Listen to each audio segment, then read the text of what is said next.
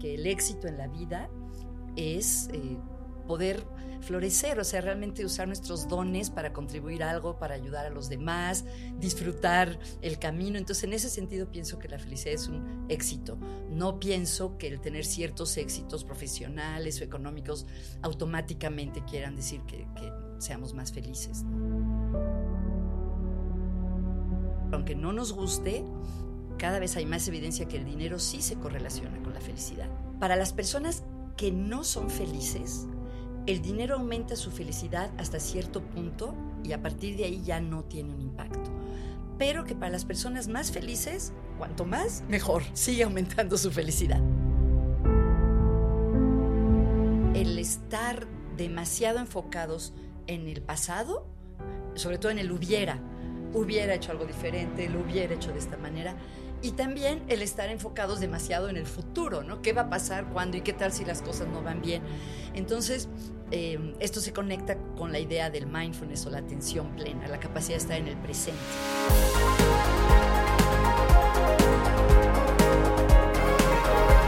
Si te dijera que ser feliz es tu responsabilidad, la más importante, ¿qué pensarías? La felicidad es un proceso que inicia con una decisión personal. Muchísimas gracias por estar aquí. Bienvenido a la segunda temporada del podcast Valentinamente Feliz, éxito versus felicidad. ¿La felicidad es el éxito o el éxito es la felicidad?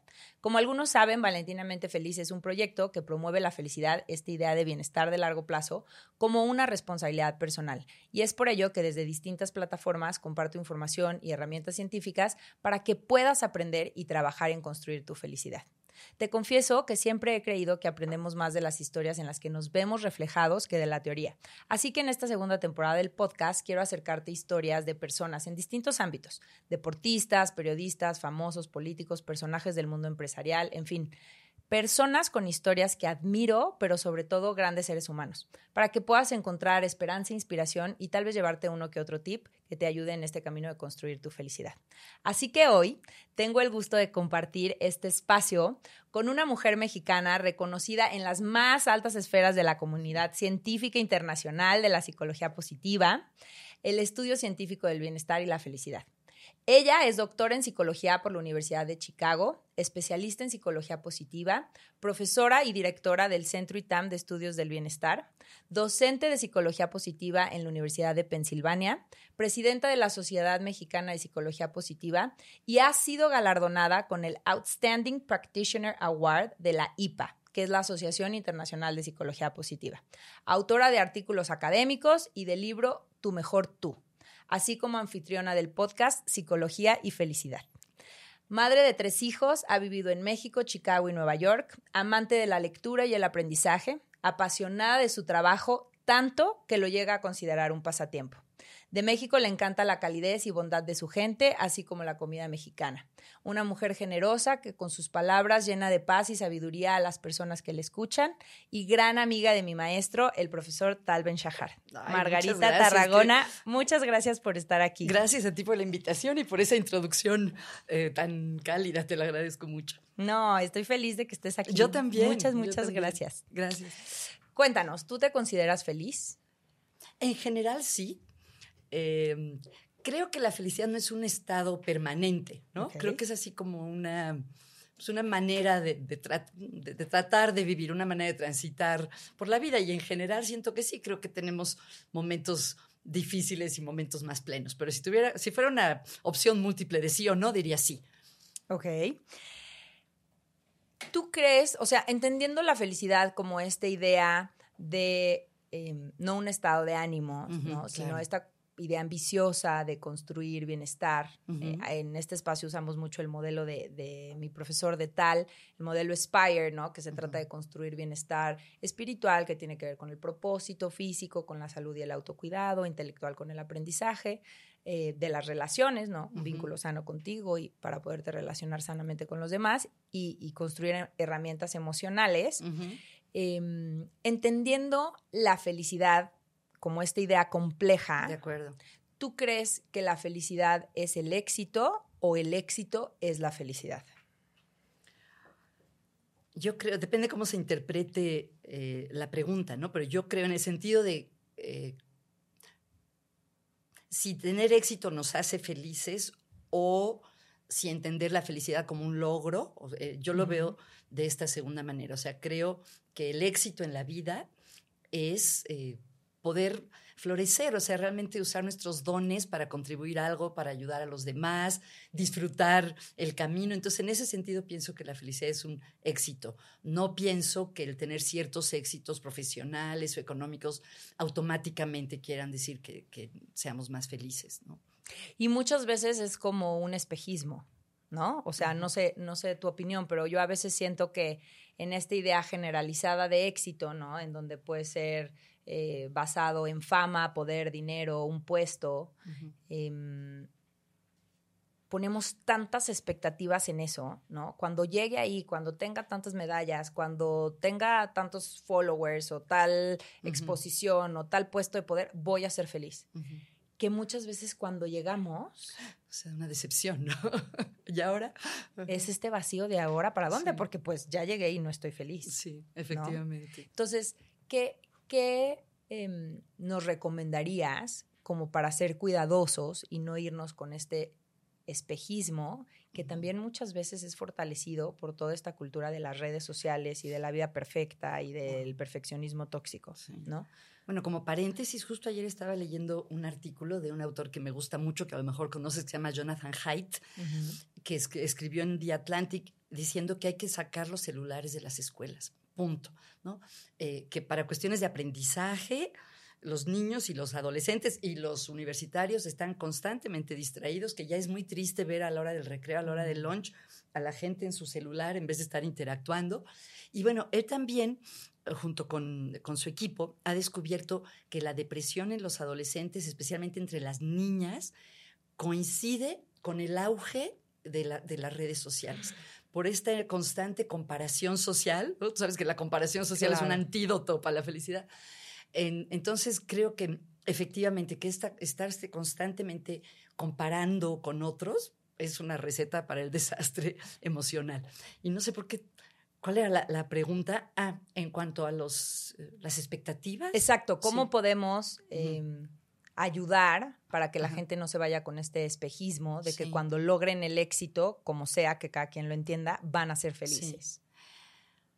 Pues yo creo que por muchas vías diferentes, ¿no? Por un lado, desarrollando un pensamiento crítico mm. para ver de qué manera lo que escuchamos, lo que vemos coincide con nuestros valores. Y creo que esto es lo más importante tener a lo largo de la vida un proceso de reflexión. Al principio, pues lo aprendes de tus papás, de tu familia, en la escuela, y a lo largo de la vida lo vas refinando de eh, qué es lo importante. Y creo que eso te ayuda a tener una brújula, em, creo que sobre todo eso, tener, tener claros tus valores. Ahora, algo que, que a mí se me hace muy interesante es que tampoco esas expectativas externas son todas inventadas o sacadas de la manga, ¿no? Por ejemplo, aunque no nos guste, cada vez hay más evidencia que el dinero sí se correlaciona con la felicidad. Em, ahí hay una, eh, como, había un debate, pero se acaba de resolver, porque algunos datos indican eh, que, bueno, hace años se decía que no había ninguna relación entre el dinero y la felicidad. Luego, datos que se hicieron muy famosos, como los de Daniel Kahneman, que encontró que el dinero y la felicidad se correlacionaban y que al llegar a cierto punto ya había un nivel de satisfacción de las necesidades básicas y entonces ya no había tanta relación. Ese punto eran más o menos 75, 80 mil dólares en Estados Unidos hace, no me acuerdo si 10 o 20 años. Mm. Pero por otro lado, otros autores, economistas y psicólogos empezaron a ver que no se daba ese punto de saciación, que cuanto más, mejor.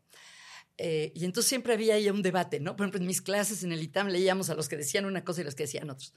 Pero justamente hace unos meses, Daniel Kahneman, el que encontró que sí se llegaba a un punto de saciación, y otro cuate que se llama hoy Hellingsworth, que encontraba que no había punto de saciación, decidieron hacer algo muy bonito, que a lo que le llamaron una no me acuerdo si oposición amistosa o colaboración entre opuestos o algo así. Como un careo amistoso. Eh, eh, se pusieron a hacer una investigación juntos y entonces encontraron que los dos tenían razón en el sentido de que para las, em, para las personas que no son felices, el dinero aumenta su felicidad hasta cierto punto y a partir de ahí ya no tiene un impacto. Pero que para las personas más felices, cuanto más, mejor, sigue aumentando su felicidad. Entonces es algo más complicado de, de entender, pero bueno, creo que la razón por lo que lo saco a colación es que tampoco es cierto y creo que no es una buena idea transmitir la idea de que eh, no cuenta para nada. Ojalá no cuenta para nada, pero sí Es irreal, claro. Sí, justamente en esto que dices, em, yo leía unos análisis y sobre, sobre estos estudios y, y, la conclusión que aparte me pareció como muy valiosa y me identifiqué es que no necesariamente está en el ingreso, sino en cuántos ahorros tienes, porque tú, no sé, no sé si te ha pasado que tienes a un conocido que cambia de trabajo, gana el doble y sigue debiendo por todos lados. Entonces no era un tema de ingreso, no era un tema que necesitabas ganar más, es un tema de hábitos, de, uso, ¿no? De, de, cómo usas, en qué gastas, cómo lo gastas, cuánto debes. Entonces, la conclusión que hacían de este análisis era que era más bien un tema de que los ahorros, o sea, esa paz financiera te mm. da libertad, te da flexibilidad para dejar pasar oportunidades que pues, no te convencen, ¿no? No vas a tomar cualquier chamba, tomas una que no solo te traiga dinero, sino también propósito, tal vez. Entonces, ellos se enfocaban mucho en la importancia de los ahorros y en los hábitos de uso de ese dinero. Y me hizo todo el sentido del mundo, porque es justo esto que tú dices, no es ni blanco o negro, no es como el dinero no importa para nada para la felicidad, pero tampoco es el dinero lo es todo y sé súper rico y ya vas a ser súper feliz. Claro. Sino que hay como todos estos grises intermedios y, me encanta que saques esto porque pues justamente ese es el título de la segunda temporada del podcast, ¿no? Éxito versus ah, felicidad. y la realidad es que mucha gente mide su éxito en dinero. Entonces me encanta que saques, que saques esta información. Me haces pensar en algo que, que, mm, se me hace muy interesante, que últimamente también se habla de la riqueza en términos de tiempo. ¿No? El tiempo es lo único que no se puede recuperar y cómo el tener la sensación de abundancia de tiempo eh, contribuye mucho al bienestar o a la felicidad. Está increíble esa idea. Justo hace poquito escuchaba una frase de James Clear que decía, ser rico es no tener que ir a un trabajo que no te llene el alma, tener que aguantar conversaciones con idiotas que dicen puras cosas que no hacen sentido. Eh, y hablaba justo de eso, ¿no? O sea, como de cuál es la verdadera riqueza. Y creo que es muy valioso también cuestionarnos esos conceptos, porque al final nuestro concepto de felicidad, nuestro concepto de éxito, nuestro concepto de riqueza, nuestro concepto de tiempo, todo eso interiorizado es lo que va interfiriendo en estas pequeñas y grandes decisiones que vamos tomando a lo largo del camino, ¿no crees? Sí, y pensaba en las grandes excepciones, como si hay gente extremadamente pobre, como creo que los pobres por decisión, como, cierto, como los místicos, como Matías Ricard, por ejemplo, el monje budista, que no tienen posesiones materiales y sin embargo son sumamente felices. Yo me mm. imagino que porque tienen otras áreas de la vida, como la espiritualidad, el sentido de vida, tan desarrollados que lo otro es este, irrelevante. Exacto. Sí, sí. ¿Qué opinas de abordar la felicidad esta idea compleja que ya discutimos, ¿no? De bienestar de largo plazo como una responsabilidad personal. Perdón, ya, que podemos repetir esa pregunta, Margarita, si te voy a pedir si la sí, ¿verdad? porque cuando tenemos la toma desde aquí, sí, veo mucho pelo y poca ah. cara. ¿Quieres, que me ponga, ¿Quieres que me ponga un broche o se va a notar mucho?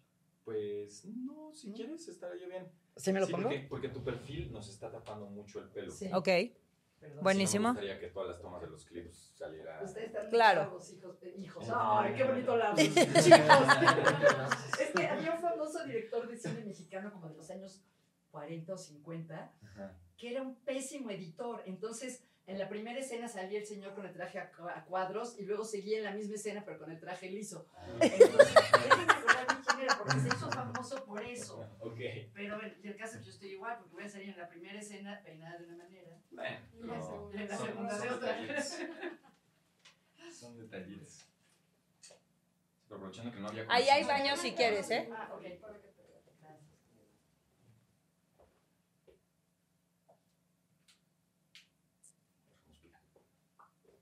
Voy a pausarte aquí. ¿Me prestas una pluma, Pete? Sí. ¿Así está mejor?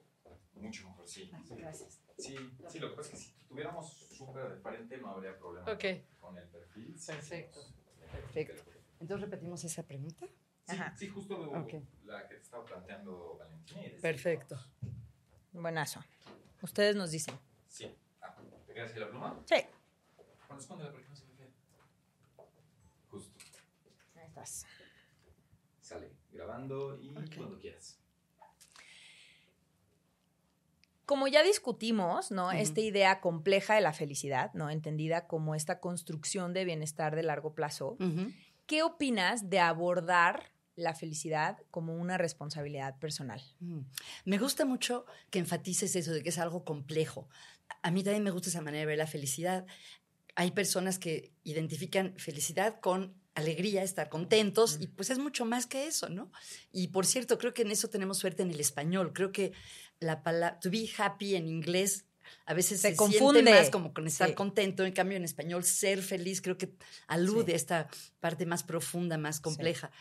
Em, y respecto a tu pregunta, pues yo creo que sí, como entre paréntesis, ¿no? O sea, creo que si hay, si tienes la fortuna de tener ciertas condiciones de vida eh, que te permitan tener alimentación, techo, eh, entonces sí depende mucho de ti.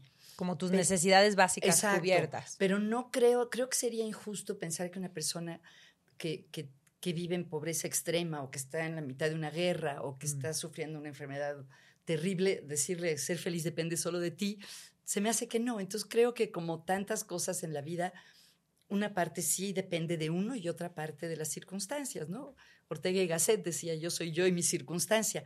Ahora, creo que tanto lo que tú haces como lo que yo hago eh, tiene que ver con enfocarse en dentro de lo que sí está en nuestras manos, que para algunos es más y para otros es menos, cómo puedes optimizar o aprovechar eh, ese sentido de agencia en tu propia vida. ¿no? Sí. Creo que sí. Em, eso me encanta porque justamente como que pienso en, en esto que comentabas hace rato, ¿no? En esas excepciones, en las desviaciones estándar, ¿no?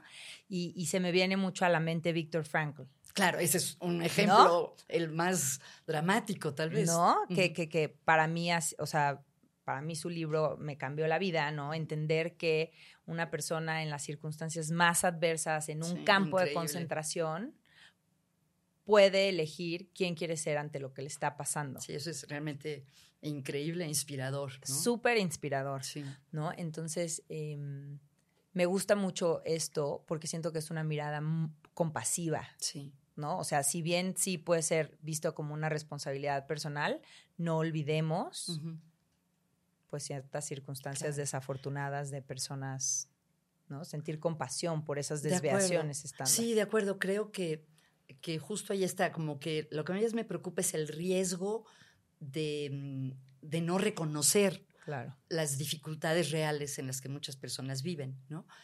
Pero eh, estoy de acuerdo contigo. Entonces, ¿cómo considerar tanto eso y qué se puede hacer para mejorar eso y al mismo tiempo, pues sí, las personas aprovechen lo que está en sus manos, ¿no? Como por ejemplo, sabemos que los mexicanos, mexicanos en general tenemos niveles muy altos de felicidad, pero eso no quiere decir, ay, bueno, como los mexicanos están felices, pues entonces no hay que mejorar nada, ¿no? Claro. ni las carreteras, Claro. ni la policía, porque están felices. Entonces, Claro. eh, cómo- y creo porque además creo que la sociedad cambia a un ritmo más lento que el transcurrir de la vida individual. Sí. Entonces, si te tienes que esperar a que cambien radicalmente las condiciones del Claro. lugar en el que estás, pues a lo mejor no te alcanza la vida. Entonces, próxima. entonces, creo que es una, pues una, no sé cómo llamarle, interacción entre reconocer las circunstancias y enfocarse en lo que sí está en nuestras manos, la agencia personal, que sabemos que es algo súper importante para la felicidad, para el éxito académico, la autoestima. para muchas cosas, el sentir que tienes la capacidad de tener algún impacto en tu entorno y de llevar las riendas de tu vida, tiene un gran impacto en qué feliz eres. Sí, sí.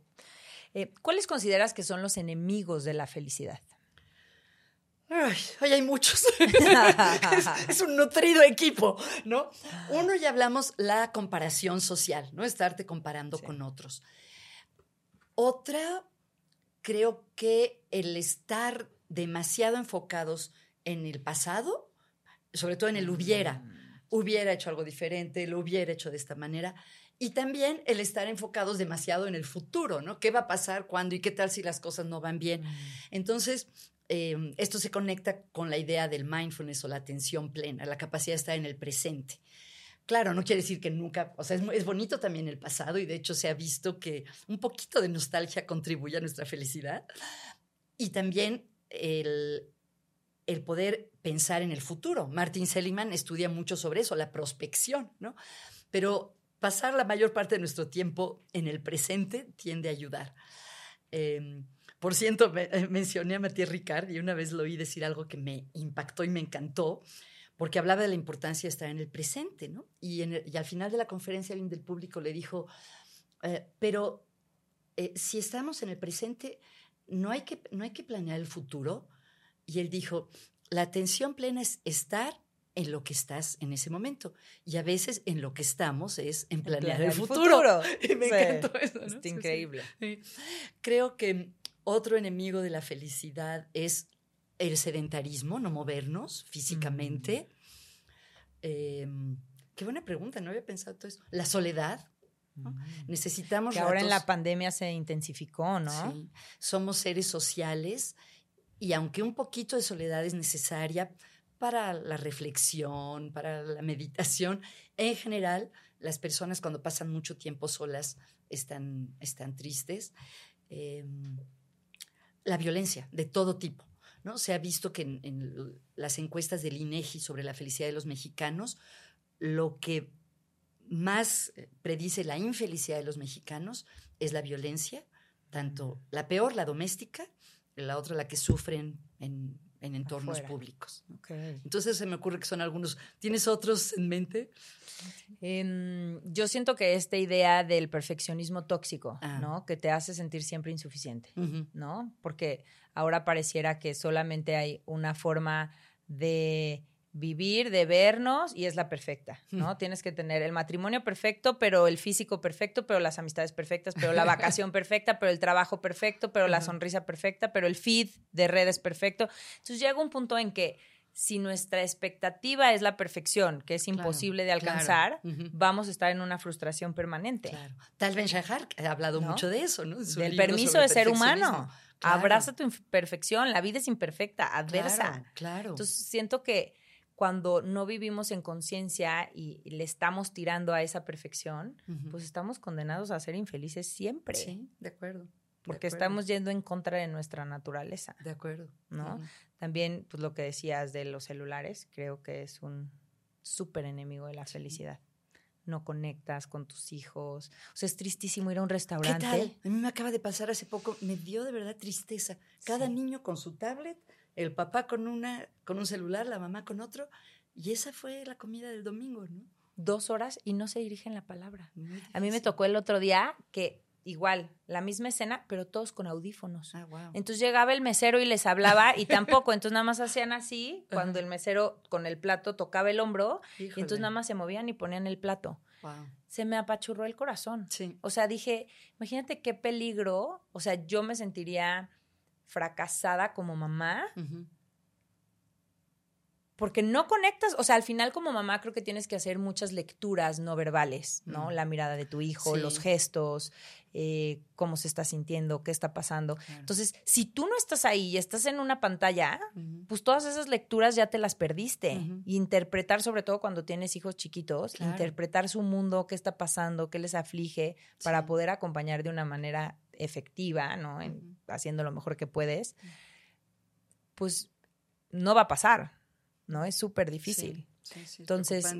Creo que las pantallas, el perfeccionismo tóxico, em, y también yo creo que la mala fama que tienen las emociones. ¿no? ¿Ah, sí? Eh, ¿Por qué? Esta creencia de es malo estar triste, Mm. es malo enojarse, eh, sentir envidia es lo peor, Mm. ¿no? O sea, como esta mala fama que ju- justamente es como este pues obstáculo para que conectemos, entendamos, aprovechemos nuestras emociones. Ujú. em, siento que también es un enemigo de la felicidad porque justamente se genera este círculo vicioso. ¿No? Por esa mala fama las rechazamos, las emociones incómodas, no las entendemos, entonces crecen y entonces creemos, creemos que se apoderaron de nuestra vida y que no podemos, cuando en realidad las emociones son información. Claro. Y es una información fascinante y cuando las aprendes a procesar, siento que tienes como un superpoder. Mm, Me gusta. es cierto. Me encanta el mundo de las emociones. Entonces yo diría como que esos tres Ok. me gustan. Cuéntanos, ¿cuál es tu propósito de vida y cómo Margarita Tarragona llegó a esa definición? ¿no? Porque muchas veces dicen, es que eh, tienes que encontrar el propósito de vida. Y a mí eso me da la sensación como de, yo encuentro algo que ya estaba ahí, Mm. ¿no? O sea, yo encuentro mis llaves cuando Ah, las sí. perdí. No, pues Entonces- más bien lo vas, no sé si descubriendo o construyendo. ¿no? Exacto, como que a mí eso me hace como más sentido, ¿no? Como este proceso de reflexión, de le ajusto por aquí hasta que llego a algo que digo, wow, este propósito de vida me hace sentido. Entonces, no sé si en tu caso fue algo que, que ya estaba ahí, naciste con él y lo encontraste No, o pues yo lo creo que fuiste uno lo va, ajustando. pues lo va medio construyendo, medio encontrando. Yo, yo siento que mi propósito de vida es ayudar a las personas a florecer o acompañar a las Mm. personas en su proceso de florecimiento, ¿no? Me gusta mucho este, esta idea del florecimiento humano, que, que entiendo como realmente desarrollar tus capacidades, tus talentos, tus potenciales. Creo que todas las personas tenemos algo único, ¿no? Como una luz Mm. especial y es una suerte acompañar de diferentes maneras. Puede ser en la docencia, en la terapia, en el coaching o en la vida personal, con los hijos. Mm. Entonces, así lo veo. Mi lema profesional es psicología para una vida plena. ¿no? O sea, me gusta Mm. usar la psicología para contribuir a, la, pues, a que las personas vivan un poco Mejor. más plenamente. ¿no? Bueno, no sé si es una contradicción decir un poco más plenamente, porque plenamente es plenamente, pero bueno, Sí. en el camino hacia la plenitud. ¿Cuál sería como tu consejo Para las personas que están en este proceso de, de definir su propósito de vida? Em, ¿Qué les recomendarías? Bueno, a mí me cuesta mucho trabajo porque siento que pone mucha presión decir cuál es, cuál es tu propósito de vida o cuando te entrevistan Mm. y te dices, eh, ¿tú quién eres? Como que siento que, que nuestra identidad es como un collage de muchas Mm. partes y que el propósito de vida creo que rara vez se, eh, se define así con una super precisión, que más bien es ir encontrando como ciertas áreas o ciertos dominios en los que se combina algo que te interese, que te, que te provoca curiosidad, algo para lo que eres bueno, que en general van muy de la mano, tendemos a ser buenos para cosas que, nos interesan, eh, y nuevamente algo que se conecte con tus valores. Y hay muchos, muchos libros y muchos caminos bonitos, ¿no? Para acompañar en este proceso. Por ejemplo, el método de Designing Your Life, Mm. eh, que en español se llama, el libro se llama Design de Vida. Es un método desarrollado en la Escuela de Diseño de Stanford que se aplica no solo al diseño de objetos, sino a la vida, ¿no? Y ese me gusta mucho. Tiene muchos ¡Guau! ejercicios. Nunca lo había Uy, te escuchado. Suena Te padrísimo. encantaría. Eh, y es toda una metodología basada en el design thinking, que tiene que ver con experimentar, hacer prototipos.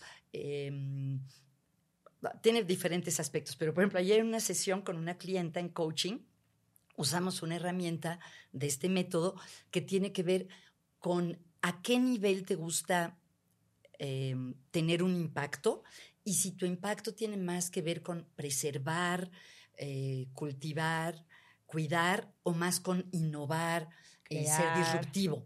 Entonces es así como una especie de, de pues, dos ejes. Entonces, por ejemplo, alguien que, que su interés es mucho preservar, puede ser eh, preservar la naturaleza o un restaurador de arte, por ejemplo. Alguien que está en el extremo innovador, pues no sé, este, Elon Musk o, eh, bueno, en todas las áreas puede haber. ¿Y, a qué- y, y te gusta tener una, un impacto a nivel cercano, íntimo, como sería, por ejemplo, en la terapia o en el coaching, o a un nivel macro, trabajar en la Secretaría de Educación Pública. Entonces fue muy bonito porque ella se dio cuenta que ella le gusta, está mucho más del lado de la innovación y de la disrupción y que le gusta tener un impacto a nivel de lo grande. Entonces, bueno, esa es una de las muchas maneras. Hay un libro escrito por una colega mexicana que me encanta, que se llama Nicole Fuentes, que se llama Encuentra tu propósito, a ti que te Mm, mueve. Conocí Y a tiene- Nicole. Ah, es increíble. Ay, ojalá la invites porque es buenísima. Y ese libro trae cientos de preguntas y ejercicios para encontrar tu propósito. Mm. Eh, otro ejercicio que me gusta mucho eh, se llama el de las siete historias, que diseñó una mujer que se llama, o llamaba, no sé si sigue viva, Kate Wendleton, que creó una organización sin fines de lucro para ayudar a las personas que se quedaban sin trabajo a encontrar un nuevo trabajo. Y una de las actividades que les pedí hacer es hacer una lista de 21 actividades eh, que te hayan traído mucha satisfacción en la vida, independientemente si otros la reconocieron o no. Entonces haces una lista de 21 experiencias y de esas escoges siete y las analizas con más detalle, enfocándote en cuáles de tus talentos o tus capacidades se vieron, eh, fueron evidentes en esas, en esas siete historias. Y, y es muy interesante hacerlo porque vas viendo patrones, ¿no? De que aquellas cosas que más satisfacción te han traído han tenido que ver con organizar eventos o con enseñar o con encontrar una solución diferente, en fin. Entonces creo que hay muchos caminos diferentes y que el propósito, como la identidad, es como a work in progress, o sea, no es que ya lo encuentres y ese es, sino que lo estás constantemente como afinando.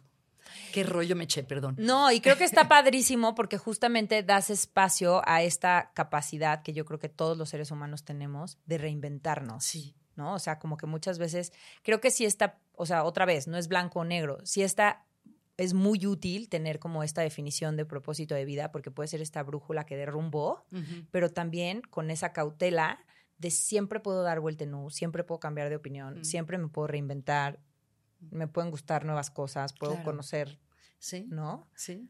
Que no esté escrito en piedra. Sí, me hace pensar una frase que me encanta que dice que se puede estar en construcción y ser una obra maestra al mismo tiempo. ¡Ah! Eso es muy ¡Es bonito, ¿no? increíble! Sí, y sí, Así es. ¿no? Em, ¿Tú crees que has tenido que tomar decisiones difíciles para ser quien eres hoy, hacer lo que haces hoy, sentirte feliz y plena con tu vida? La verdad siento que no tanto, me siento increíblemente afortunada, entonces creo que tal vez más bien he, he sabido aprovechar oportunidades que, se me han dado, pero no he tomado muchas decisiones. Y Me gustaría decir que sí, porque siento que las vidas así son más interesantes, pero realmente no tantas, no tantas, ¿no? Em, la verdad siento que no muchas, que más bien he tenido suerte de aprovechar las oportunidades que he tenido. Siento como que muchas veces unir los puntos hacia atrás es mucho más fácil que unirlos hacia adelante. Así es. ¿no? sí. Entonces, em, me gustaría preguntarte sobre el balance. ¿no? ¿Qué, qué lugar ocupa el balance en la vida de Margarita? Eh, si es algo en lo que trabajas día a día. ¿no? Ya nos compartiste que em, en creo que fue antes de empezar a grabar, pero me Sí. decías que tuviste un trabajo en Monterrey y entonces no iba muy de acorde a tu vida No, personal. porque mi familia estaba aquí. tu familia estaba aquí, ¿no? Iba y venía, sí. Entonces, ¿qué es para ti el balance y si es algo que tú tienes constantemente en el radar y que haces esfuerzos conscientes para conservarlo? O De hecho, es no? algo que quisiera tener más. Siento que tuve mucha suerte que mientras mis hijos eran chicos, toda, todo el tiempo trabajé medio tiempo durante Mm. pues, décadas, ¿no? Eh, y eso fue una gran fortuna, porque Claro. podía trabajar medio tiempo y estar con mi familia. Entonces, en esa época siento que tenía un buen equilibrio entre la vida familiar y la del trabajo. Ahora me gustaría tener más trabajo, más trabajo, no, me gustaría tener más equilibrio, porque siento que el no, 85% de mi vida es mi trabajo, que me gusta mucho, Mm. pero siento que, que a veces no me cuido a mí misma.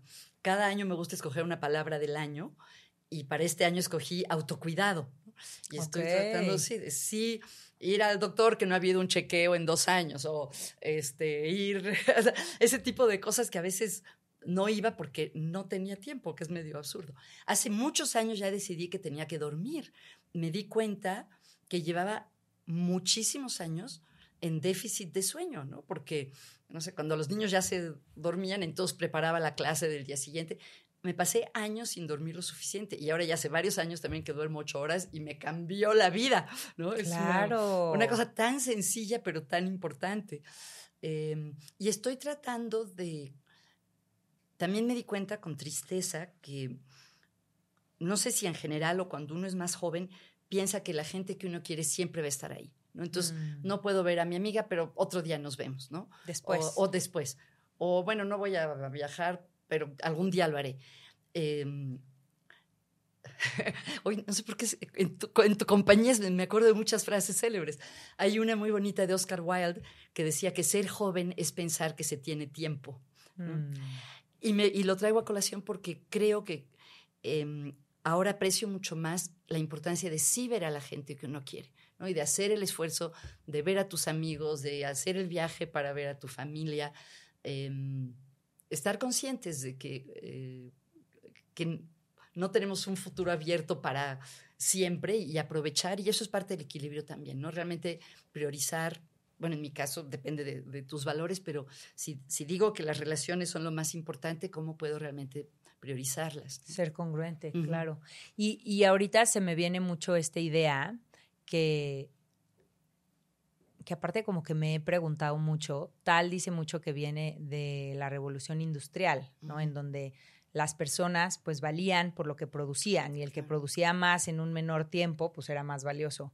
Pero pero no sé, como que tengo este cuestionamiento todo el tiempo en mente porque siento que es algo muy común en nuestra vida, ¿no? Este no parar. Sí. Este sacrifico el sueño, pero sacrifico amigas, pero sacrifico mi salud porque tengo que hacer, hacer, hacer, hacer, hacer, hacer. Entonces, cuando me trato de profundizar en esta idea, digo, ¿por qué necesitamos todo el tiempo validarnos a partir de hacer, del resultado, de ser productivos, ¿no? Y entonces y que esto nos lleva a pagar unos costos altísimos, ¿no? El luego veo a mi amiga y pues resulta que tu amiga ya no está. O luego la familia y pues resulta que ves las fotos familiares y todos estaban y tú nunca estabas. Y, creo que es algo muy común, ¿no? El, el típico de, pero es de trabajo. Es que es trabajo. Ah, eso ya es que es justifica. Ya justifica todo. Entonces, eh, me gustaría que, profundizaras un poquito más en esta idea, porque creo que es algo que puede resonar con muchas personas de la comunidad, ¿no? Em, esta ansiedad por todo el tiempo estarnos validando a partir del resultado, a partir de hacer, el no saber qué decir que no a proyectos, porque es trabajo. Em, estas familias que, pues si bien yo entiendo la importancia de un ingreso, los padres mantienen horarios de 13 y 14 horas de trabajo al día, ¿no? Y muchas veces en la cultura mexicana lo aplaudimos, mm. ¿no? Es que es el primero en llegar y el, último, en irse. Entonces, wow, pues pónganle un... Al revés, está mal, ¿no? O sea, si eres una persona que en ocho horas, que es tu jornada laboral, no eres capaz de hacer la chamba que tenías que hacer, algo está mal, ¿no? Entonces, me gustaría mucho como que nos dieras tu, tu opinión en, esto que pues creo que tienes toda la razón y creo que es un ejemplo de, del impacto de la cultura, de cosas que no dependen solo de nosotros, porque hay culturas laborales, en la, es más, conozco gente cercana a mí, que eh, alguien que decidió comer todos los días en su casa con sus hijos y mm. que eso tuvo un costo en su carrera, ¿no? Porque las otras personas no se iban a comer, o sea, regresa. Entonces creo que, que tienes que tener una cultura laboral que apoye eso, porque si no, si sí te vas después de ocho horas y los demás se quedan doce, pues entonces a ti no te dan el ascenso o tú no eres de los del círculo interno. He leído de algunas, he leído, por ejemplo, de algunas empresas, y no me acuerdo dónde, no creo que sea en México, ojalá fuera, que a las seis, por ejemplo, se apaga la luz del edificio. Me encanta. Entonces, pues te tienes que ir, ¿no? Eh, creo que sí hace falta como algo más allá del individuo, bien sea de la empresa o de la, política pública. Exacto, que permita eso. Em, no sé si, seguramente si has oído que en algunos países se está experimentando con la semana laboral de cuatro días. En Inglaterra se ha probado y resulta que funciona muy bien y que la gente no es menos productiva. Y bueno, hablábamos hace rato de tener abundancia de tiempo, qué maravilla, ¿no? Entonces creo que, que podemos hacer algunas cosas en nuestra vida individual, pero que los cambios contextuales son los que realmente pueden tener un impacto mayor en eso. Sí, y, con esto que dices, se me viene mucho la idea de el costo de oportunidad, ¿no? O sea, esta persona, hace poco, igual tuve aquí un invitado que, que es un político bastante exitoso, que nos decía que él todos los días trataba de comer con su familia. ¿Cómo le hace? Entonces, se me viene mucho esta idea del costo de oportunidad. O sea, al final del día, el, estas pequeñas decisiones que vas tomando todos los días, o, el caso que nos comentabas, ¿no? Pues tuvo que sacrificar ascensos y éxito profesional por esa convivencia familiar todos los días. Em, entonces, siempre como que estar consciente de cuáles son estos intercambios en las decisiones y tratar de ser congruentes con nosotros, porque muchas veces también siento que somos congruentes con las expectativas, lo que nos dijeron que teníamos que ser, lo que la familia espera de nosotros, lo que la sociedad dice, lo que... Entonces, siento que eso es un espejismo otra vez, o sea, en el largo plazo va en detrimento de nuestro bienestar, porque aunque tengas ese ascenso, si resulta que realmente para ti era más importante ese espacio con tu familia y no te lo diste, sí. pues va a haber como un vacío, ¿no? Me gustaría que nos platicaras em, Sabemos que en este país todavía hay como mucho camino por recorrer en temas de brechas de género, ¿no? Y, si bien ya nos dijiste que fuiste afortunada porque siempre que tus hijos estuvieron chiquitos tenías un trabajo de medio tiempo que te permitía pues hacer como el doble rol y, tener este balance de vida profesional y personal, em, pues la realidad es que todavía las mujeres estamos remando contracorriente, ¿no? Entonces, me gustaría que nos contaras cómo fue para ti eh, ese camino, ¿no?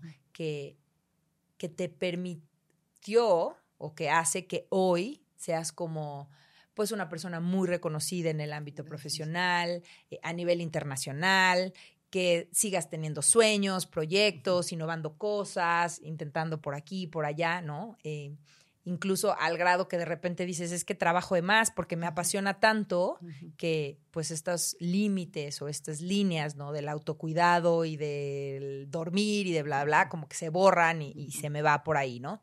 Entonces, quiero que nos cuentes cómo ha sido ese camino en tu historia, eh, si hubieron estos tragos amargos, ¿no? De diferencias de género, si has tenido que pasar como estos momentos difíciles, porque al final hoy, pues eres un caso de éxito para nuestro género en un país en el que tiene una problemática compleja en ese tema de, diferencias de género. Pues es que creo que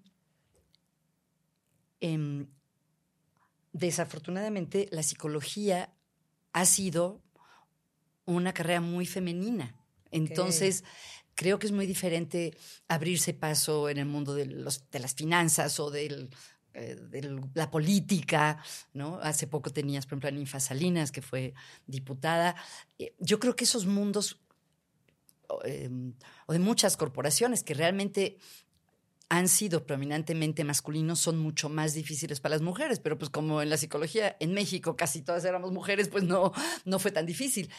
En lo individual tiene otras implicaciones, que por ejemplo, en general es una profesión mal remunerada, em, o sea, tiene el, ser un ámbito en el que no, tiene, no hay mucho poder de ningún tipo, ¿no? ni económico ni político, pues implica que no tienes, eh, no tiene mucha remuneración más allá de la satisfacción que puede traer. Entonces no sería, no sería cierto decir que me enfrenté a, mucho eh, a muchos obstáculos de género. Me tendría que remontar a cuando yo era chiquita, ¿no? Que una vez, por ejemplo, me escogieron para ser la banderada de la escolta de la escuela y me mandó llamar la directora para decirme que mejor, que como yo era muy flaquita, ¿quién lo diría hoy? Este, mejor iba a ser el abanderado otra persona que era un niño y era este, más alto y de una familia muy reconocida. Entonces, me acuerdo de sentir esa como injusticia en esa época, pero ya dentro del desempeño profesional no, porque pues, éramos más las mujeres que los hombres, ¿no? Ok, y, y a nivel internacional, ¿no? Sabemos que pues la pues comunidad de científicos sí, en pues psicología positiva es más mixta. Sí, yo siento que eso ha cambiado mucho. Que, por ejemplo, hace muchos años, al principio de la psicología positiva, hubo un artículo muy crítico que decía que era una disciplina de hombres blancos viejos. Eh, mm. pero creo que eso se aplicaba en general a la psicología y en general a la mayoría de las ciencias, pero creo que en pocas generaciones ha habido un cambio enorme. Mm. Eh, tú sabes, porque conoces, o sea, hay grandes investigadoras como Sonia Lubomirsky, Bárbara Fredrickson, Marisa Salanova, aquí en México tenemos grandes investigadoras como Norma Ivonne González, este, Andrómeda Valencia, en fin, yo creo que hoy en día eh, no, al menos lo que yo puedo ver en la psicología positiva, no siento que sea un mundo especialmente de hombres. También ha habido mujeres presidentes de las asociaciones internacionales, entonces creo que sí ha habido un cambio importante. Es mi percepción. ¿Qué le da miedo a Margarita Tarragona? Ay, pues que mis, me da miedo que mis hijos no estén bien, ¿no? Que se enfermen o que que sufran, que, les vaya, que, sufran. Uno quisiera evitar el sufrimiento de los hijos, ¿no? Em, me da miedo eh, la demencia, ¿no? Estoy en una edad en que los padres de algunos amigos, por suerte mi mamá está muy bien de la cabeza, pero tengo varios conocidos y amigos cuyos padres están sufriendo procesos de demencia y eso mm. me da pánico. Em, Básicamente, eso es lo que más me preocupa y ser una carga para mis hijos en la vejez. ¿Cómo procesas tus emociones incómodas? Pues trato, creo que, que nunca he, he, pensado que hay que evitarlas, ¿no? Siento que simplemente hay que, que vivirlas, ¿no? Algunas, algunos dicen que la única forma de salir es atravesar y creo que sí, que estar en ellas y las emociones, por suerte, tienden a no durar mucho, ¿no? Digo, a menos que estés sumido en una depresión o algo así, que sea muy constante, en general las cosas cambian. Algo que me, me, me acordé, porque no es que me haya dado cuenta, esta mañana es como en la mañana las cosas parecen mejores, ¿no? Más fáciles. Sí, sí es cierto. me acosté como angustiada por algo y estaba preocupada y, me pasa a cada rato que estoy angustiada por algo en la noche y en la mañana me parece más este, solucionable o que no es, tan grave. Entonces creo que tiene que ver con, a lo mejor con cosas de neurotransmisores, hormonales, who knows. Pero en general trato de no pelearme mucho con mis emociones. ¿Y, estás como muy inconsciente de ellas, como muy consciente todo el tiempo? ¿O eh, no, es algo a lo que pongas mucha atención? Eh, híjole. Creo que la respuesta correcta es decir que estoy muy en contacto. La verdad. Pero también creo que soy la reina de la negación. Este, no, en general sí creo que estoy en contacto con mis emociones. También creo que es parte de del ir madurando en la vida, ¿no? Que uno está más cómodo con, con, con incomodidad. Con todo, sí. ¿No? Siento como que vas aceptando que la adversidad es parte Es parte de, la vida, claro, claro. Lo vas abrazando. Eso también es liberador. Sí. Oye, em, me gustaría preguntarte, ¿cuáles han sido uno o dos momentos de adversidad? Aquí promovemos mucho, ¿no? En, contra de esta idea de que la vida perfecta. Entonces, siempre es como si estás esperando que la vida sea perfecta para ser feliz, te vas a morir siendo infeliz, porque la vida tiene adversidad, la adversidad es inherente a la vida. Entonces, no, me gustaría que nos compartieras uno o dos momentos en tu vida en donde te has sentido en esta adversidad y cómo los transitaste. Mm. Pues creo que lo más doloroso que he vivido en la vida ha sido justamente el dolor de uno de mis hijos. Tengo uno de mis hijos tiene un problema de dolor crónico a raíz de una serie de cirugías y, y ver a, un hijo sufrir y realmente no poder hacer mucho durante mucho tiempo, a lo largo de años, eh, pues ha sido lo más doloroso que yo he vivido y, siento que ni siquiera, eh, pues que es el dolor de otra persona, es como ser testigo del dolor de otra persona, Y pues siento que la única manera de transitarlo fue tratar de estar allá a su lado lo mejor que pude, ¿no? En algún momento me dijo que, le había ayudado mucho mi optimismo, pero la verdad es que yo no sentía en ese momento, que estaba, en esos años que estaba siendo optimista, pero bueno, así lo percibió. Entonces creo que, mm, pues no sé, o sea, no sé qué más decir más que tratar de estar ahí para alguien que estaba sufriendo. Percibo mucho como esta valentía ¿Tú crees? claro. Yo, valentía, valentía eh, quien lo vivió, ¿no? no, yo, yo conecto mucho con, o sea, mi mayor miedo, y lo comparto, es mis hijos, ¿no? Creo que, todas las no sean felices, que, que, tengan estos momentos de adversidad o de, de, cosas duras en la vida, que les pase algo, ¿no? Entonces, conecto mucho porque al final como que trato de ponerme en, en los zapatos y decir, sin duda creo que muchas mamás preferiríamos que ese dolor físico sentirlos nosotras a que lo sintiera Suena como un cliché, pero es cierto. Es cierto, ¿estás de acuerdo? Entonces, mi valentía o la valentía que yo percibo es justamente estar dispuesto a sentir tanto dolor de la persona que más amas al punto que preferirías sentirlo tú y sin embargo estar ahí, ay, me puse chinita, estar ahí, acompañar, ¿no? Y en cierta forma, eh, pues dejas ese miedo y ese dolor en el cuartito de atrás, porque ahí tú eras optimista.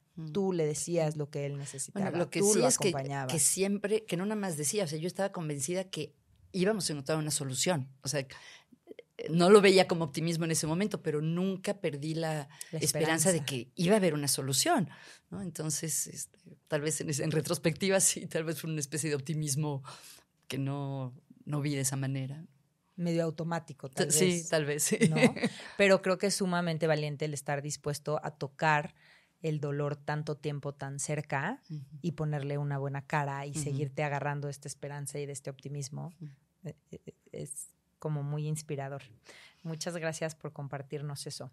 Em, ya se nos está acabando el tiempo, pero quiero que nos cuentes. México en los últimos años ha ido perdiendo lugares en el ranking de felicidad. de felicidad ¿no? Pasamos del 23 al 36, ahora en el 43 o 46, 40 y tantos. Entonces, me gustaría em, tu opinión, ¿no? La opinión de pues una persona que tiene muchísima experiencia en el tema de la felicidad y em, si nos puedes dar como un análisis breve de cuáles crees tú que sean esas causas más allá de lo que el papel dice y los reportes dicen y qué nos podrías em, recomendar como país mm. para retomar unos lugares y poder tener una sociedad pues más feliz que, que tenga mayores posibilidades de florecer. Bueno, es que depende cómo se mida. Creo que a lo que estás aludiendo es al, reporte mundial de felicidad, el World Happiness Report, donde sí hubo una caída estrepitosa. Tuve la suerte de hablar con un experto del INEGI sobre eso y me decía que piensa que tiene que ver más con una cuestión metodológica que mm. realmente con una caída real que eh, las encuestas se hicieron de una forma diferente de un año a otro, eh, hacerlas en persona versus por teléfono, y que esa diferencia metodológica seguramente explica ese cambio tan dramático, porque sería muy raro que en tan poco tiempo hubiera una diferencia tan grande. Por un lado eso. En cuanto a las propias mediciones del INEGI, sí ha habido una baja en la felicidad de los mexicanos después de la pandemia, no súper dramática, pero sí. Y, por ejemplo, históricamente no había habido diferencias significativas entre el, nivel del bienestar subjetivo de los hombres y las mujeres en México, y después de la pandemia sí, y bajó más la felicidad de las mujeres. Eh, y los que lo estudiaron suponen que es porque las mujeres fueron las primeras en perder el trabajo. Eh, mm y por la famosa doble jornada, que en este caso las mujeres fueron las que tendieron a cuidar más de los enfermos, cómo encargarse de los niños en la casa, mientras los niños no iban a la escuela, y a las que seguían con trabajo, seguir trabajando. También desafortunadamente porque se incrementó la violencia intrafamiliar, ¿no? porque las personas pasaban más tiempo con sus agresores en la casa, y aumentó también los problemas de alcoholismo durante la pandemia. Y se ha visto que el abuso de sustancias también es una de las cosas que predice la infelicidad en México. Entonces yo creo que esas son algunas de las, de las razones.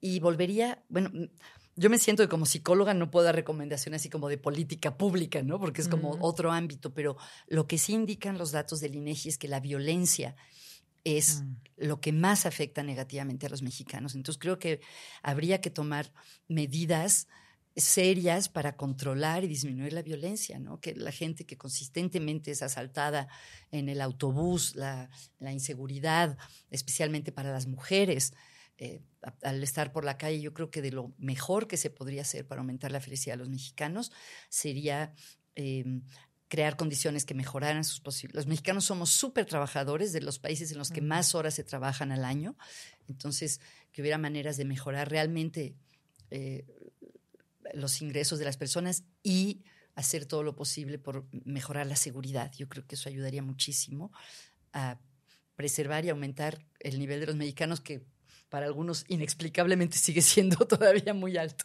Sí, eh, y, esto que dice es que al final es como, a mí siempre como que me gusta traerlo al ámbito en donde tenemos eh, injerencia, control, actuación, ¿no? Porque muchas veces todo es pues que el otro cambie, que las políticas públicas eh, sean así, que, ¿no? Entonces siento que, que mm, algo que resuena mucho con, conmigo de lo que estás diciendo ahorita es justamente el ser conscientes de no normalizar la violencia. Sí. Porque cómo la hemos normalizado en nuestras familias, en nuestras parejas, en, nuestras relaciones micro. Sí. Y me hace pensar que algo muy interesante en los datos sobre el bienestar de los mexicanos es que los mexicanos tendemos a estar muy satisfechos con el núcleo más cercano, con nuestra vida familiar, nuestros amigos, y eh, estar insatisfechos con lo más que tiene que ver eh, con el gobierno, con el contexto. Entonces esto son buenas noticias y malas noticias, pero la buena es que ese ámbito más cercano es en el que sí tenemos más control, ¿no? Más Cómo son nuestras relaciones con la familia, con los amigos, con nuestros compañeros de trabajo. Sí, y podemos hacer mucho para cambiar en, eso. ¿De qué te sientes orgullosa de ti? Ah, déjame pensar. Más que orgullosa, me siento afortunada, pero me, digamos que si fuera orgullo, me siento orgullosa de haber formado una familia muy linda, ¿no? Este, que creo que es lo más importante en mi vida. Me siento, como te decía, orgullosa de haber aprovechado oportunidades, ¿no? De, por ejemplo, tuve la suerte de estudiar con Mihai Csikszentmihalyi, uno de los fundadores de la psicología positiva, y me siento orgullosa de haber creado muchos programas, bueno, no muchos, pero programas de psicología positiva en México, como un diplomado en la Ibero en el 2008, como el Instituto de Ciencias de la Felicidad de Tec Milenio, em, eh, de eh, colaborar con la certificación de psicología positiva eh, del que llamaba CIPLA, ahora en el ITAM. O sea, me siento orgullosa de, de poder de aprovechar oportunidades de difundir algo en lo que realmente creo que puede contribuir al bienestar de las personas. Y creo que yo que sigo tu trabajo de hace, desde hace tiempo, creo que em, no solo por los resultados, sino desde dónde lo haces, ¿no? Esta postura de un interés genuino por contribuir, por colaborar, por servir, por ayudar, por acompañar, creo que es algo de lo que tienes que sentir sumamente orgullosa. Sumamente orgullosa. No te debe de costar trabajo decirlo. Hay una cosa de que me siento muy orgullosa, de tener amigos que han sido mis amigos desde kinder. Hace poco tuvimos una, mm. una reunión de la generación y wow. Pero nuevamente es algo para estar orgulloso o algo para estar simplemente agradecido y afortunado. Creo que es un tesoro tener amigos de toda la vida. Sí, pero yo creo que sí es algo que te tienes que sentir orgulloso porque son justamente, exacto, son justamente estas pequeñas decisiones. Tú pudiste haber decidido no ir. Claro. Tú pudiste haber decidido eh, no acompañar a tu hijo y decir, esto me supera, no puedo con esto.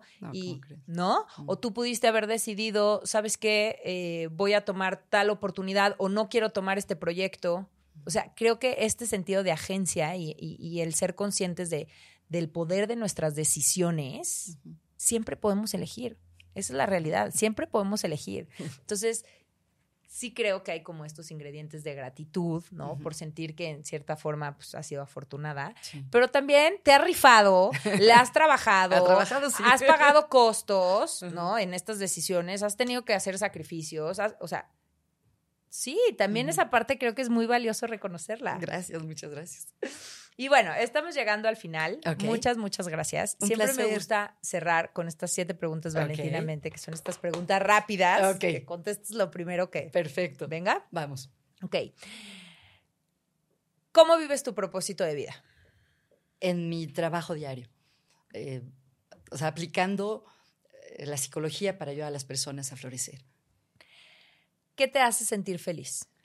Estar con la gente que quiero, estar con mis hijos, con el resto de mi familia, con mis amigos.